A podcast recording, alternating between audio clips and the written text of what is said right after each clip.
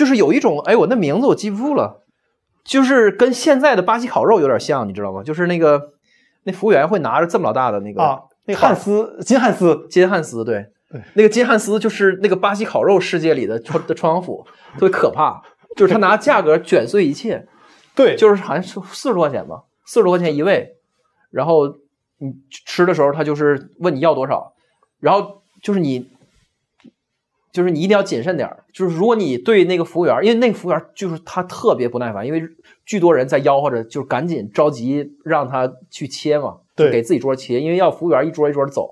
完，如果你对他展现出过大的热情的话，就完蛋了，因为他就会，就是就是，如果你表现出我特别喜欢吃这个的话，他就会突然间给你切巨大一块，然后你什么也吃不了，因为就那那一块你就就就吃到死了已经。对。而且我小时候一直觉得他们故意的，就是他们那些，就是他不是循环给你上上上串吗？对对对，它里面有些肉，我吃的时候就感觉它就是为了让你吃顶着而设计的。你一旦吃了那个，你再也吃不下别的了。对，它有一些就是我我就跟他说，就我就来一点，就来一点，就来一点，然后他还就还来一堆，就是那种哈。对，但那个但那个店的确便宜，是啊，就是被性价比冲击到的最早的记忆，就是川王府，然后就是它。对，但窗户府以前我早年中我印象中它并不是以价格便宜为著称的，我觉得还是它在我印象中就是四川火锅，我第一次见着，就是同仁街跟景华路路口的的那一家川王府，就是在当然早都没都没了有二十年了吧，那家店是他的第一家，哦，他当年在全城市打出名气，就是因为可能就是酬宾还是怎么的，就是开业的头半年一年就便宜到就跟不要钱一样，就是有一堆初中生，就像我，我就我小时候。就是我上初中的时候，学学生拿着自己零花钱儿，就赶放学以后就可以去吃火锅。原来是一个不可想象的事儿，就是它就击穿了一个一个一个价位啊。对我，因为我就印象里，我们去吃那个东方火锅的时候，因为肉太贵了，我们只能点猪肉，就是每次去东方火锅就点涮猪肉，不点涮牛肉和羊肉，因为牛肉、羊肉超出我们的价格承受范围。嗯，然后后来就是。我是后来我们上学之后发现了一点，就是实际上上学的时候就在附中，你最省钱的吃饭方法绝对不是吃食堂，而是你找四五个同学，每个人我伙食费一周是一百块钱，加上所有买饮料的所有钱。对，就是你拿出一百块钱来，这一周你你就你们五个人轮着请，因为你在桂林路那块吃的东西其实人均价格都不高，一百块钱足够吃一顿。但你如果你每天中午都让一个人来请的话，那你吃的会比食堂更舒服，而且价格其实差不多的。就是因为人多嘛，你可以点大份的。对，可以点大份，因为东北太大嘛。嗯。所以反而是你一个人吃食堂的性价比其实是挺挺低的。感觉到就是到你这个年龄，这个小孩的这个中产阶级消费已经抬头的挺厉害了。我们那时候还是很少，大大部分人就是还都是，如果不是自己带饭的话，就是去那个吉大的食堂吃。就吉大，就是我的初中和高中都离那个吉大的啊，高中没有了，就初中。嗯，初中跟小学都离吉大不远，就因为吉吉大的那个什么七舍食堂、八舍食堂，就都在同仁街附近嘛。然后就是弄张卡，完了去那里边吃。哦，我我上小学、初中不行，小学、初中我出不去，我只有上高中才能自己选择吃的，因为学校食堂在学校外面，你无论如何都必须到学校外面去。然后我第一周吃完，我意识到这学校食堂性价比有点低，然后我就开始想如何性价比更高的吃，要不然就是我还买饮料。就这钱不够，然后就就发现你让每个人轮着请，当然你得有那几个朋友，你要没没那些朋友那另说。但你每个人不太好吃，主要是那个附中的食堂就是不咋地。我那个时候非常不咋地，而且我们初中时候那一年出事儿了，就是高二初二那年学校食堂有问题，我忘了我忘了是因为就是食物中毒还是反正就肯定出了一次事儿。初三那一年这食堂只做五道菜，嗯，我现在能记着什么什么紫兰香肠，然后。鸡肉炖土豆，还有炒炒那个忘了，反正就五个一模一样的非常不好吃的菜，加上盖浇饭。对，然后那一年我初三就只有这只有这些东西可以选，所以我后来就闻到食堂味儿我就恶心，就是那年没吃过别的。我觉得全全天下所有的食堂都有一股食堂味儿。对对对，那个食堂味儿就是由由于你用一种巨深的一个大桶去去做菜，那个那个我不知道，就是它那个工序里面会会导致有一股。有一股臭烘烘的，不是臭吧？就不不不是臭，是一种捂巴了的味儿，就是我说不出来。就是你你试过拿那个拖布拖拖食堂的地，然后头拖布，头拖布里面有油，嗯，然后那个油留下的味儿就是那个味儿，特别恶心。对，就是有一股食堂味儿啊。对，因为我小时候值日的时候打扫卫生，我最讨厌闻那个味儿。对，然后我也不知道，就是我们那时候小孩都可有公民意识了，简直就就特别离谱。大伙儿每次吃完那个食堂，因为食堂不都是拿那个，就现在看很不环保了，就拿那个泡泡沫，就是那个饭盒。对，然后比如说你打米饭就就占用一个饭盒，完你打菜又又占用两个饭盒，比如说你这样的话你要用三个饭盒，完大伙会把自己吃完那个饭盒摞在一起，里边可能有一些剩饭和和剩菜，但是大部分都空了嘛。然后摞在一起之后，大伙会拿那个筷子，就给它给它插，就是插穿了，就就跟穿羊肉串一样，就就就是就这样。把它们全插住，然后去扔的时候，他们会保持一个相对固定的那个的状态。完，大伙儿有有一个说法，就是说觉得食堂特别抠，所以他们可能就是我们怀疑他们会重复用这个塑料餐盒。但我认为，就现在想想这是不可能的。对，因为洗比他买的贵。对，那个时候就是觉得他们会重复用这个，特别特特别脏，所以大伙儿就都插碎了，就逼他用新的，就这意思。就如果人人都把自己的饭盒都插碎了，就他会用新的。就那就跟后来那个那个四川火锅为了证明自己的油不重复，你走的时候当着你面把墨汁倒里头。然后我有一个傻逼同同学，他就从来不插这个，然后就是引起了其他的同学的注意，就是你怎么就你隔路呢？就你为啥不把你的饭盒给插碎了？他说。就是呃，就是非常的 非常 cynical。他说：“他说，反正食堂都一定会重复使用所有他能重复使用的东西的，他们就是这么的无耻。如果我不把我的饭盒插碎，我还保保留了一个万分之几的概率能够重复用到我自己的。我这个傻逼同同学，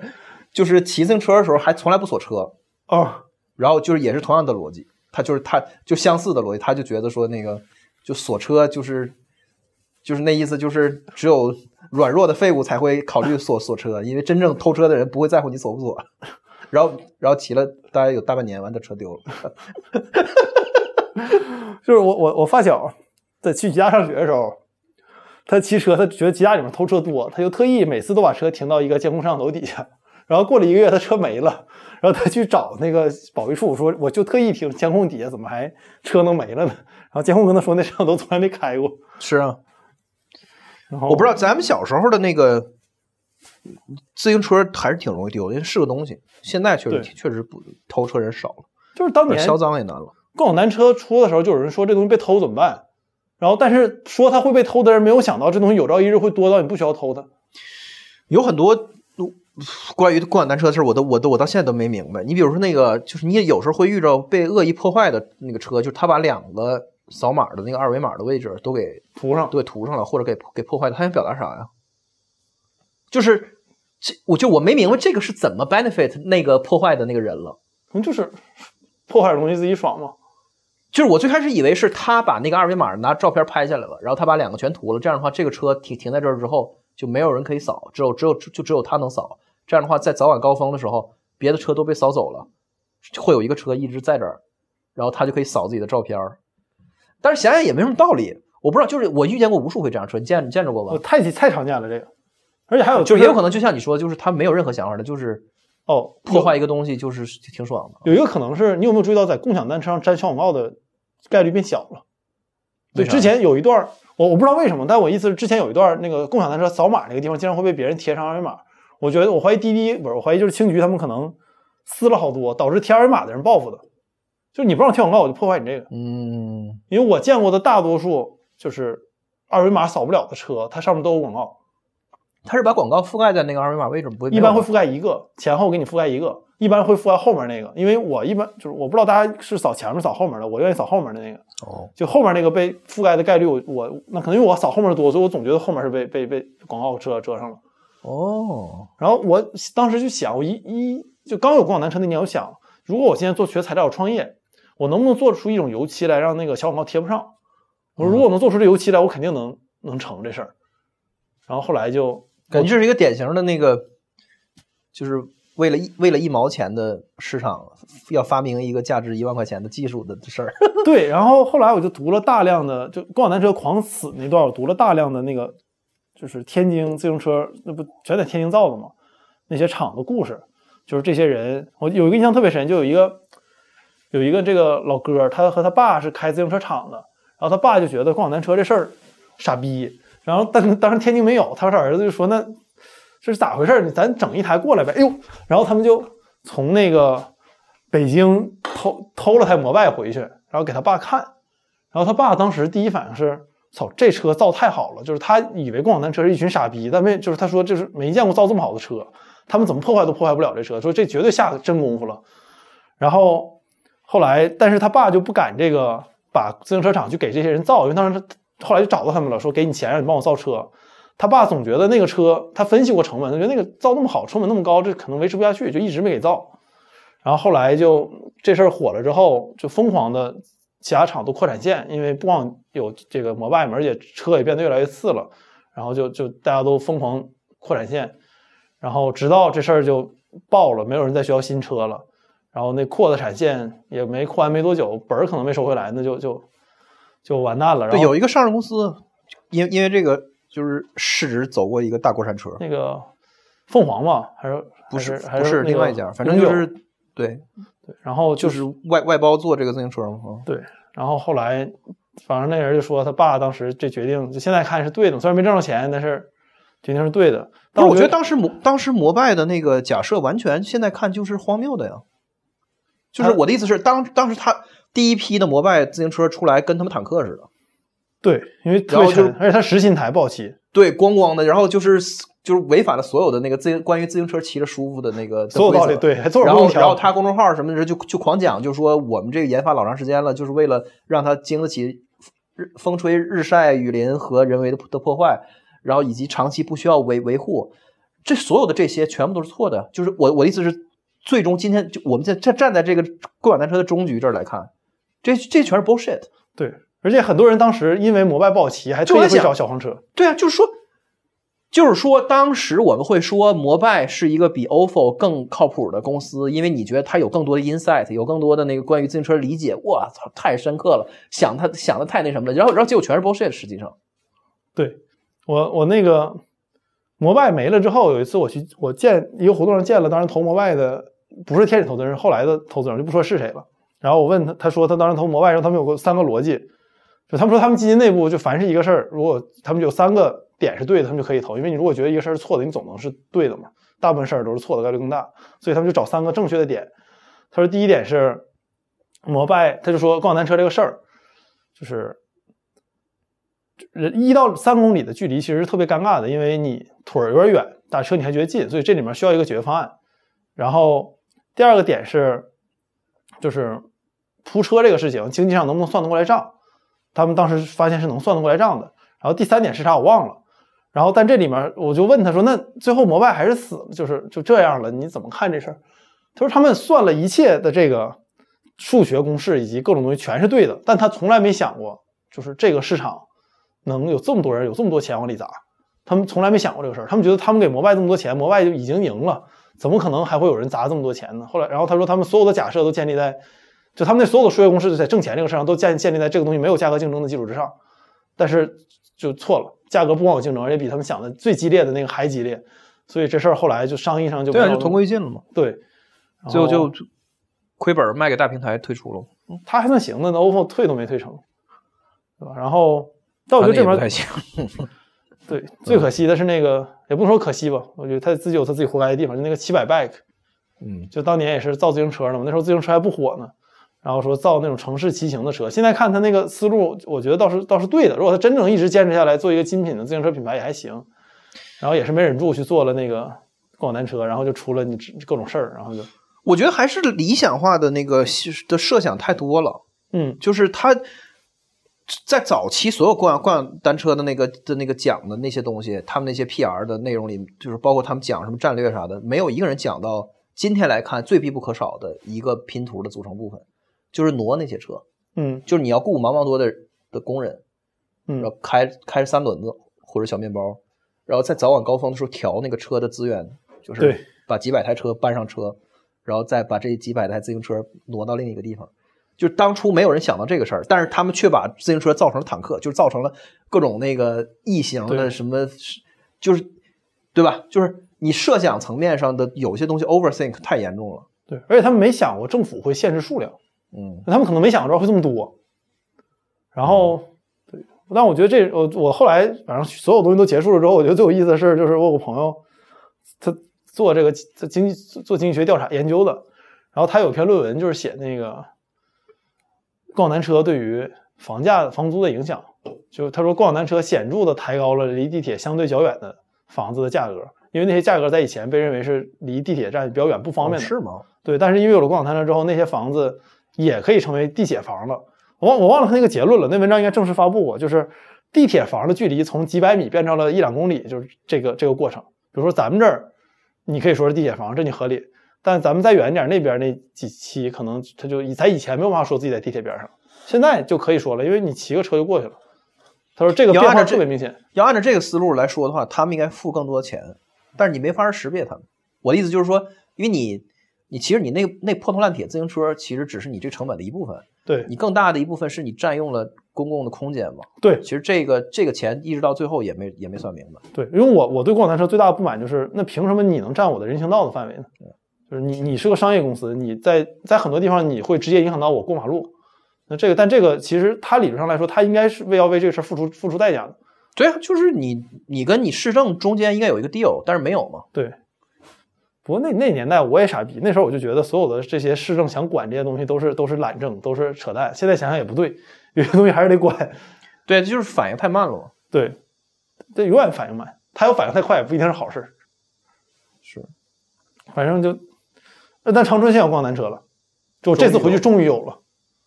而且有共享电单车了。我觉得那那个才是真正有。就也是这两家吗？就是青桔和和那个哈罗吗？对，呃，我骑的是哈罗。因为我我实际上你让我今天来看，我觉得只有共享电单车是合理的，共享自行车都不合理。因为就你那就那车，你不管现在那车多轻，还是不好骑的自行车。你骑两三公里其实还是挺累的。但共享电单车真的是一个我觉得贼他妈有用的东西，让你骑着非常愉悦。我在佳木斯骑过那个，就是拧的那个电单车，而且它那个其实非常好管理，因为它有限速。啊，是你如果大家都骑那个车，反而可能会更安全，因为因为我不会骑摩托，所以我骑那个特别不适应，就是它那个惯性有点大，对我来说。你是电助力的还是纯电的？呃，助力的。那助力的我觉得还行吧，纯电的你惯性有点大，倒是有可能。就是它还是还是那个车还是太沉了，因为有电池在上面。对，但我我是感觉，你像现在很大一个问题是你所有的电动车，它好多时候会超速嘛。稍微改那个限速嘛，但是你要是反而都让我们骑那些车之后，那那改不了。嗯，哦，长春终于有了，我连长春都都要拖这么多年，就可见其实它这个玩意儿，它能覆盖的城市也没那么多。长春还是挺冷的，而且就最近这段东北开始开便利店了，有罗森什么的了，尤其辽宁，辽宁很多小地方都开始有罗森了，但吉林还没惨呢，我天！长春作为一个很现代化的地方，怎么在咋的才开始能迎能能迎迎迎接到来来自上海跟小小红书吹口档下来的那个现代文明吗？这是啥啥意思啊？我操！就是我我我觉得其实东北不太需要便利店这个业态，嗯，但是也无无可避免的也要接触这些东西。但长春之前有些有些商店会 cosplay 自己是便利店，什么新天地啥的。然后，但他不 cos 精髓，他晚上不开空调。然后，我当时我们在长春上班，然后就晚上便利店都关门了，只能去那个假便利店，就是新天地二十四小时的，然后里面没有一家开空调的，所以我就去买个可乐，就赶快买完赶快跑，特别热。对，就只要你离开北上广深，其实在别的地方都一样，就是就只有在你在北上广深的时候，你才会觉得任何东西都是供不应求的，就任何时候所有的东西都是充沛的。所有东西都是那个充分竞争和那个和稳态的，在任何其他的地方的任何商业都是，就是你一进屋你就感觉到，OK，为了省钱他不开空调，OK，为了什么？为了为了为了省电，他那个就是他他几点钟就把灯关了，对，或者是那个电梯他就是维持一个我操，你要他要再敢少少开一步，人就没法下楼了，对，就是我觉得在在在大部分的城市的所有的商业里，都你都能够一进屋就能够感觉到这个。那个就是供需关系跟那个基基本的成本收收益之的之间的平衡，只有在北上广深没有。对，嗯，比如说，尤其我觉得最明显就是那个饮料柜，在相当多的地方里，饮料柜实际上它那个并不怎么制冷。嗯，但是在北上广深不会，北上广深所有便利店里的饮料柜一定是一样冷的，都是嘎嘎冷。对，对，对，嗯，天。